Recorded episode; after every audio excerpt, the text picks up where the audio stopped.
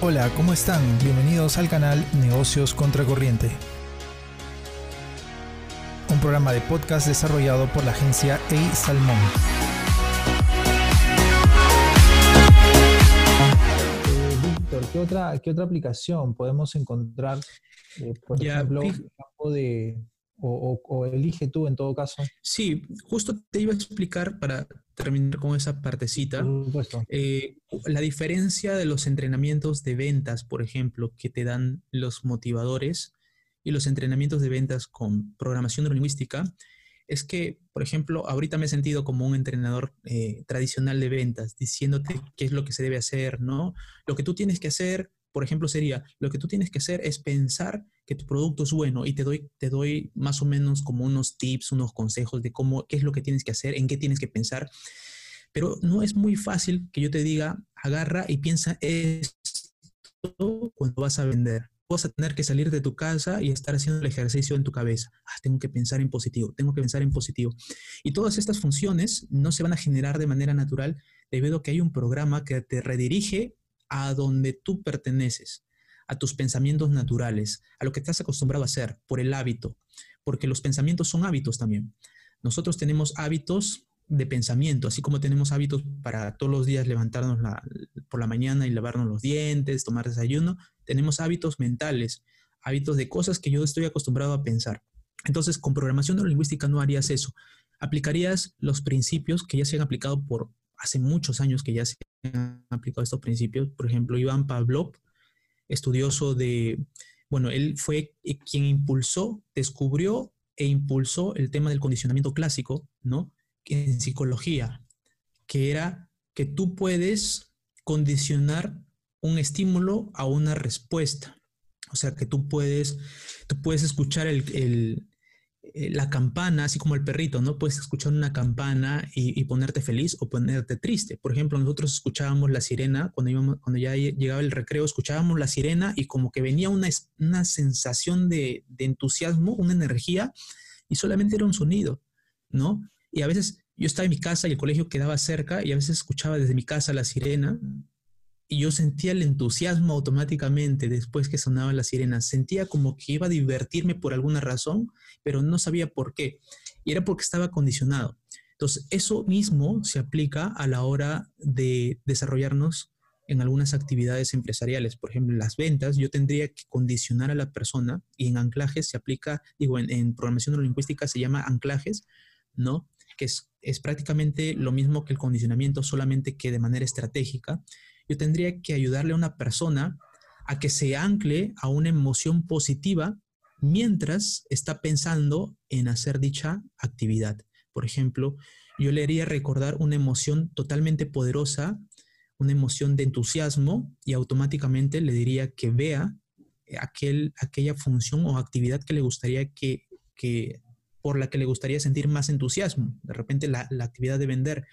Entonces, una vez que la persona ha accedido a esa emoción positiva y bien alta, ¿no? De mucho entusiasmo, mucha, mucho, mucha motivación, le digo que automáticamente comience a pensar que está saliendo a vender y voy a asociar esa emoción positiva a la actividad de vender. Y, no es así también tan fácil porque tendría que hacer otras cositas más como la visualización, el diálogo interno, o sea, lo que me digo mientras hago la actividad. Son varias estrategias, pero prácticamente eso es lo que se hace con las personas que, que necesitan desarrollar esas habilidades, ¿no? Que también es una habilidad, sentir entusiasmo por lo que haces es una habilidad, ¿no? Y se puede desarrollar, se puede implementar, y eso se puede hacer con programación neurolingüística.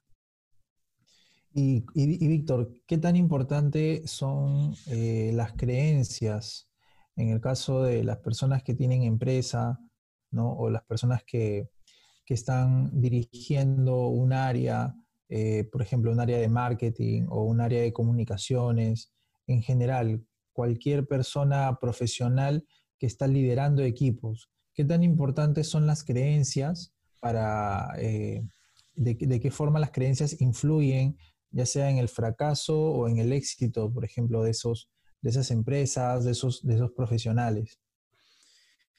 Hay, hay todo un, hay toda una cultura en cuanto al mundo empresarial, ¿no? según lo que hemos visto, todos los cambios en la era digital y todo el crecimiento que ha habido eh, en tecnología, nos ha hecho, a, mucha gente, nos ha hecho sentir ignorantes, ¿no? A mí, hace un año atrás, yo me sentía muy ignorante en muchos aspectos. Y la verdad es que quería impulsarme a un nivel más, a un nivel superior al que yo estaba, pero no podía porque mis creencias, por ejemplo, me decían de que la tecnología era demasiado para mí de que de repente hay cosas que son demasiado difíciles y que no las voy a poder implementar a menos que tenga a alguien que me ayude, a alguien que lo haga por mí.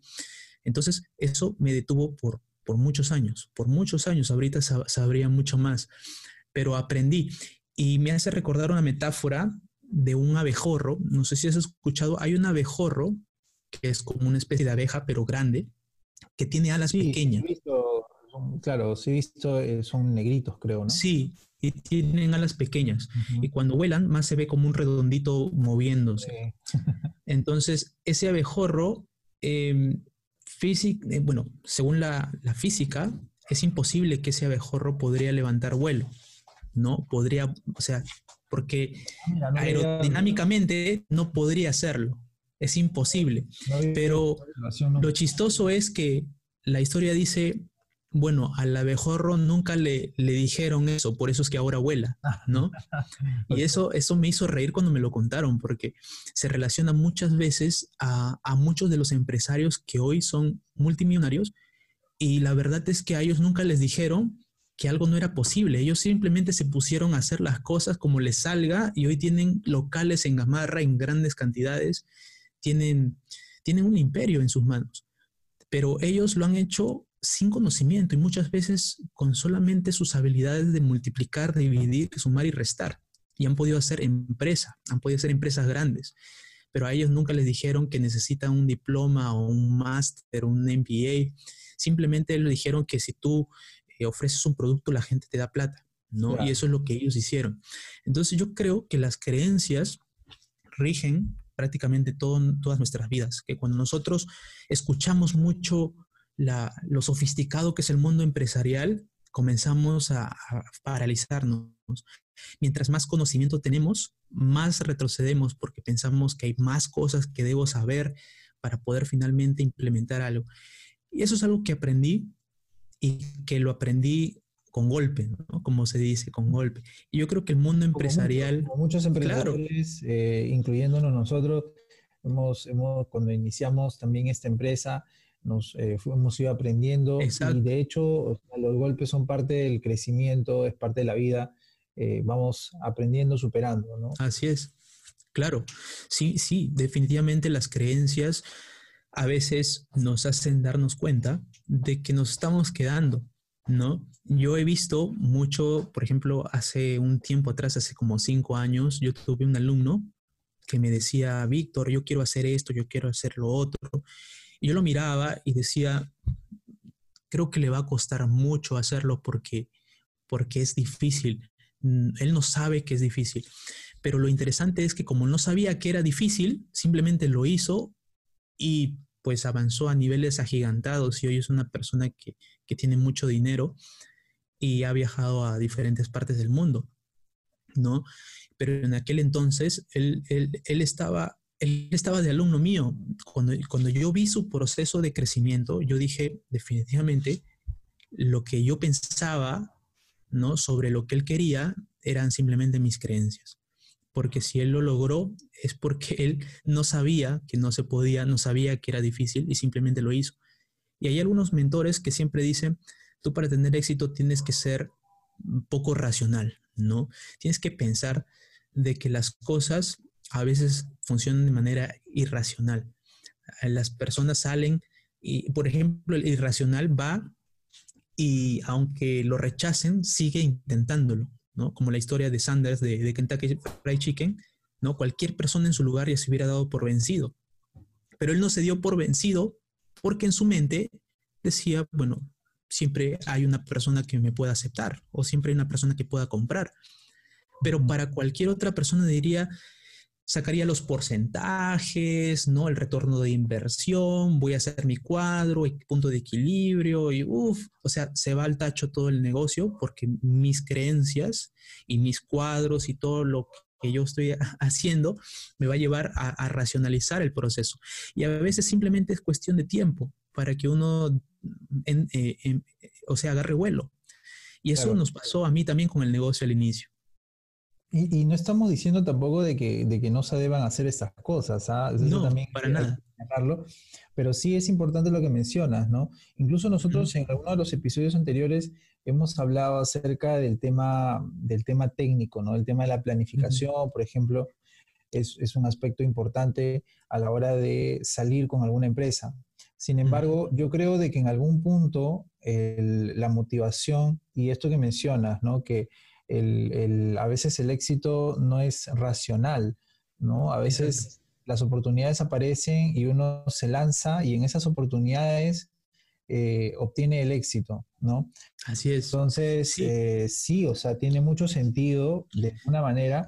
Si me rechazan 10 veces una propuesta, ¿no? O sea, pareciera que no tiene mucho sentido seguir intentando, ¿no? Entonces, seguimos intentando. Bueno, también es importante revisar la propuesta. A lo mejor algo me estoy equivocando posible, ¿no? Eh, pero también, o sea, es, parte del, camino, ¿no? Sí, definitivamente. Y, a lo que me refiero, quizás con, todo esto que a veces las personas hacen, yo me acuerdo que una vez iba, iba a iniciar un negocio con una persona, me dijo para ser socios y, era una muy buena persona porque sabía mucho de, de su tema, de su área, y a mí me interesaba hacer negocios, pero cuando comenzamos a, construir la empresa, me acuerdo que me dijo, me decía, o sea, yo ya quería iniciar los procesos, quería comenzar las ventas, pero siempre me decía, Víctor, no tenemos brochures, necesitamos hacer brochures, ya vamos a hacer brochures. Y nos tomaba tres días para hacer brochures. Cuando tengamos los brochures, vamos a poder recién ofrecer nuestro producto. Ya. Víctor, falta, ahora falta que hagamos el branding de esto, de esto y de lo otro. Cuando lo tengamos, recién vamos a poder hacer esto. Ya vamos. Víctor, todavía no tenemos los banners. Los banners son importantes. Y así hasta que no hicimos nada. Te juro, no hicimos nada.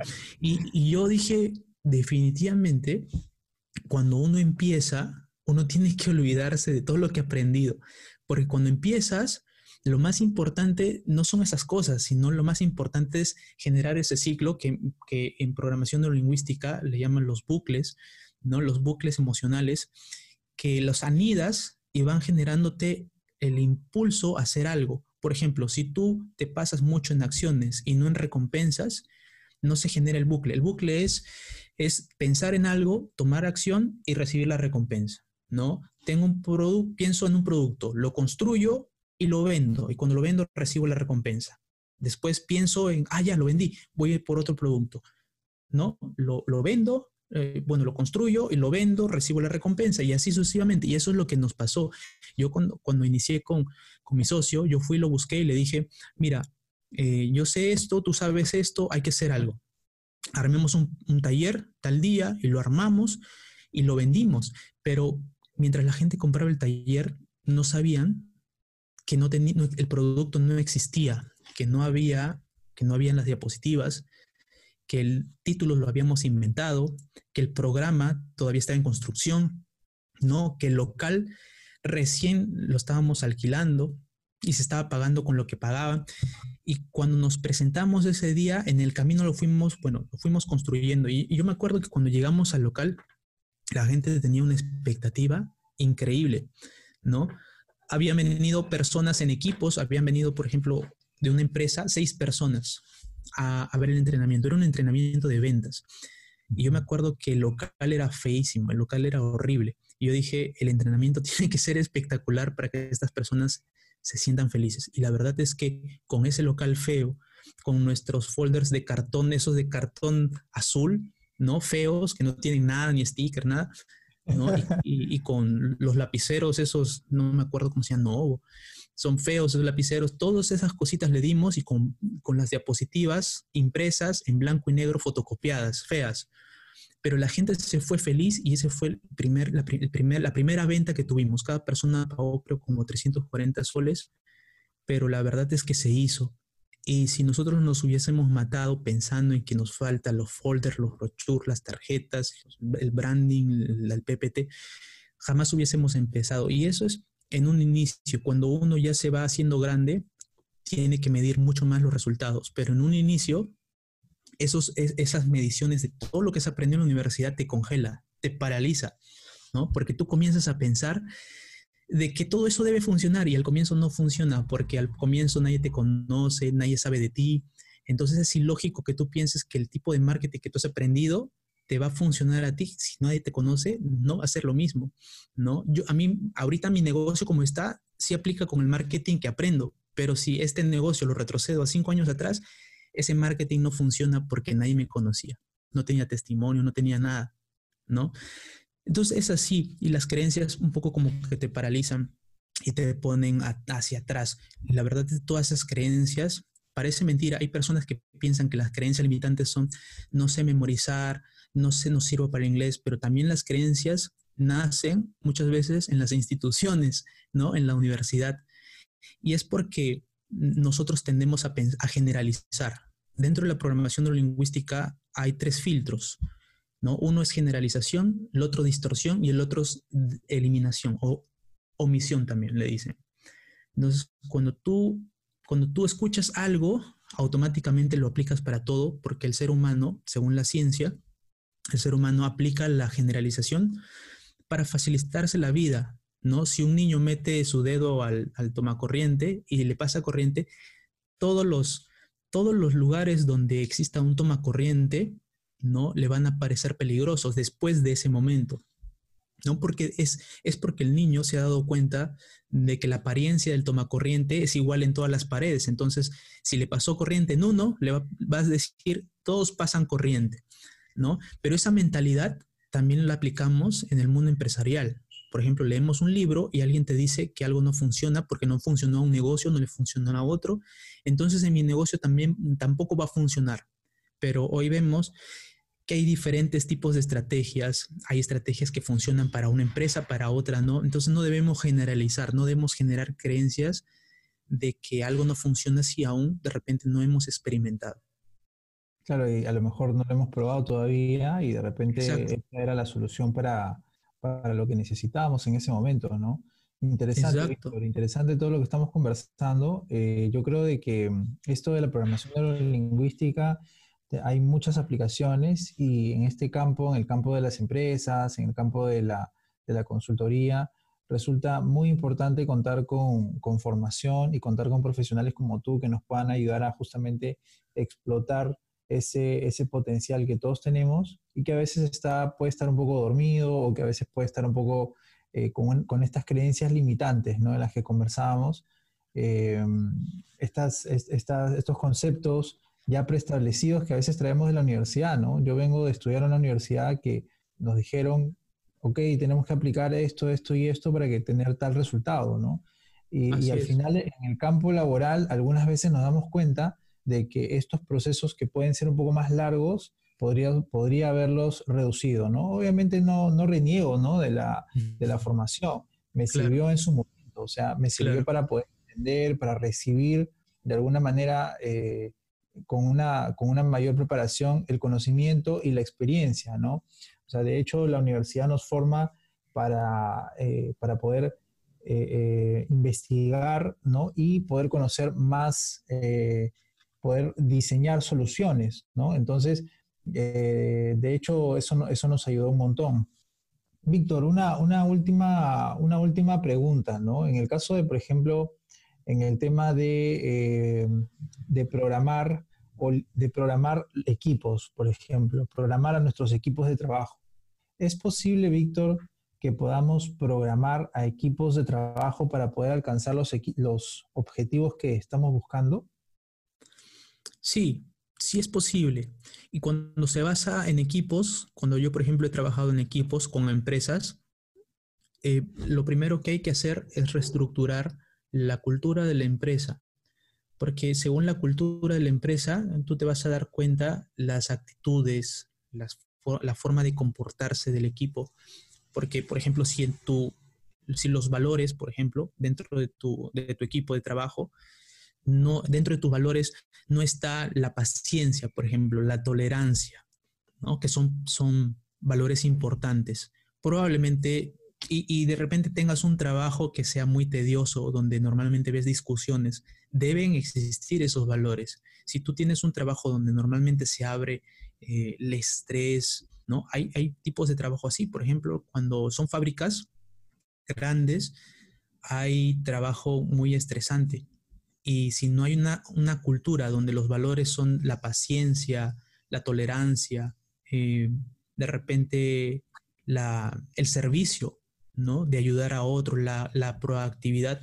Entonces, si no hay eso, va a tener problemas. Entonces, lo que yo hago con los equipos es comienzo, comienzo trabajar, a trabajar con ellos en cuanto a esos valores, les hago conversar con todo su equipo.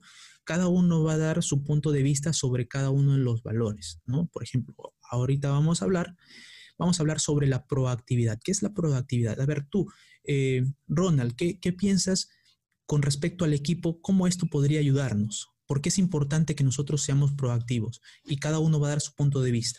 Entonces, como cada uno da su punto de vista, todas esas cosas que dice se, se apunta en un papelote, se escribe, se manda a imprimir y se tiene en, una de las, las, partes de la oficina más importantes, donde las personas mismas comienzan a afirmar de que ellos viven y van a vivir esos valores y eso comienza a reafirmar la conducta que necesitan para, para desempeñarse dentro de la organización. Esa es una de las cosas, ¿no? La otra es el liderazgo, después eh, el tema de los triángulos, el triángulo de los niveles lógicos para corregir las conductas. Por ejemplo, cuando tú corriges en tu equipo de trabajo una conducta, normalmente tiendes a, a decirle cosas hirientes, ¿no? Por ejemplo, el empleado llega tarde, le das duro, le dices, oye, eh, Ronald, ¿por qué has llegado tarde? Eh, la verdad es que no nos gustan las personas irresponsables, queremos personas comprometidas. No es posible que nos hayas dejado y no nos hayas dado una llamada. Al menos hubieses hecho algo así y hubiéramos sabido que ibas a llegar tarde, pero qué, claro, lo, lo cargamos, qué responsabilidad. Lo cargamos a Ronald, ¿no? O sea, lo, en, lugar de, en lugar de ayudarle a cambiar, creo que más lo hundimos a Ronald. Exacto. Y lo que pasa es que cuando hacemos ese tipo de corrección, estamos yendo al ser, ¿no? Y entonces la, la forma correcta de corregir es reforzar el ser, ¿no? Y corregir la acción y tomar mucha más importancia en las, en, las partes positivas, no solamente en el ser, sino en las capacidades. En el caso de, de, de, grupos de trabajo, más es en las capacidades. Yo refuerzo ahí, le voy a decir, Ronald, sabes que nosotros estamos muy felices de tenerte con nosotros porque la verdad es que nos ayudas muchísimo con los cuadros de la contabilidad. Gracias a lo que haces, nosotros tenemos, tenemos buenos resultados en la empresa y cuidamos bien los números. Ahora, solamente hay algo que me preocupa es que hoy día llegaste tarde, por favor llámanos, porque es importante, ¿no? Por lo demás, apreciamos tu trabajo.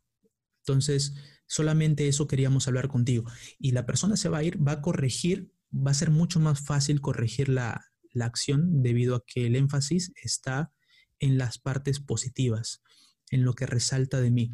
Y eso ayuda en un equipo de trabajo y reprograma muchísimo a las personas, cambian sus actitudes. Eso es muy poderoso. Triángulos niveles lógicos, que es una de las herramientas, inclusive eh, la estrategia es muy conocida como el sanguchito, ¿no? Haces dos refuerzos y la corrección es la carnecita, ¿no? La parte sí, sí. más importante de la corrección es la carnecita. Sí, has escuchado esa técnica, ¿no? De, el, el, primer nivel, ¿no? O el, o el pancito. Exacto.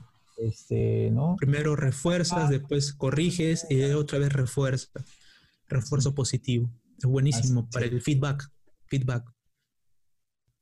Víctor, pero también es, este, es importante mencionarlo, ¿no? Yo creo de que también hay personas que, bueno, después de una, dos, tres, cuatro oportunidades que se les da, pues lamentablemente hay veces en las que no encajan, ¿no? O sea, eh, y uno tiene que prescindir también de esas, de esas cosas. Exacto. ¿no?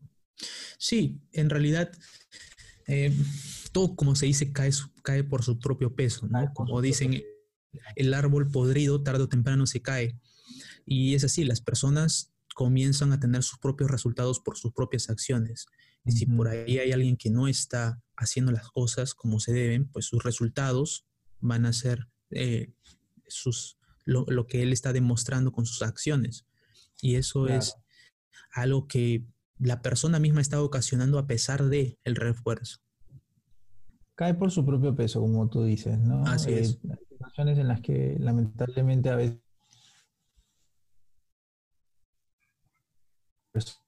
no, no demuestra o no encaja en estos valores, objetivos que uno tiene con el negocio que, que, está liderando y lamentablemente pues hay que, hay que separar, ¿no? Y hay que buscar a personas que puedan, que, que deseen integrarse a estos, a estos valores, a estos equipos, ¿no? Exacto. Eh, bueno, Víctor, muchas gracias por la, muchas gracias por la, por el tiempo que nos has dado. Eh, ha sido muy valioso conversar contigo. De hecho, con Víctor tenemos dos veces por semana, tenemos una sesión de tres horas de entrenamiento para el coaching profesional y la verdad que el entrenamiento está resultando muy interesante. Eh, nos estás compartiendo herramientas muy importantes que eh, en lo personal yo siento que me están ayudando, siento que están beneficiándome en ese aspecto. Entonces, bueno, nuevamente Víctor, gracias por el tiempo que, nos has dado para venir al, programa. Y quisiéramos nada más terminar con una pregunta clásica que siempre estamos haciendo a, nuestros, a, todos nuestros invitados, ¿no? que es eh, la oportunidad de imaginar un poco un escenario diferente, ¿ya? Y en este caso, Víctor, me gustaría hacerte, yo creo que te voy a hacer dos preguntas, ¿ya? La primera de ellas es, ¿qué, ¿con qué canción, qué canción eh, o qué artista eh, te identificas? O sea, ¿cuál es, tu, ¿cuál es tu canción para ponértela al inicio del podcast? ah, ya. Bueno, a mí me gusta... ¿Qué canción, es la que tú, puedes decir así? Ese, es Víctor. ah, ya. Una de las canciones que me gusta mucho y es por, por todo lo que he pasado en mi vida, es un soundtrack de, de Gladiador. ¿Has escuchado? Ah, no me acuerdo cómo se llama. Pero es la misma que ponen eh, cuando, se, cuando se hace la presentación de Gladiador, ¿no? Inclusive la que pusieron de Russell Crowe cuando le dieron el Oscar. Ya esa canción de, de Gladiador es, es, una canción que siempre a veces la pongo cuando necesito un poco de energía y automáticamente vienen todas las, las emociones que necesito para afrontar situaciones eh, dificultosas. Ah, mira, qué interesante. Esa, es la, canción que, te has programado para que pueda ayudarte a, levantar tu estado de ánimo y empezar con más ganas el día. Exacto.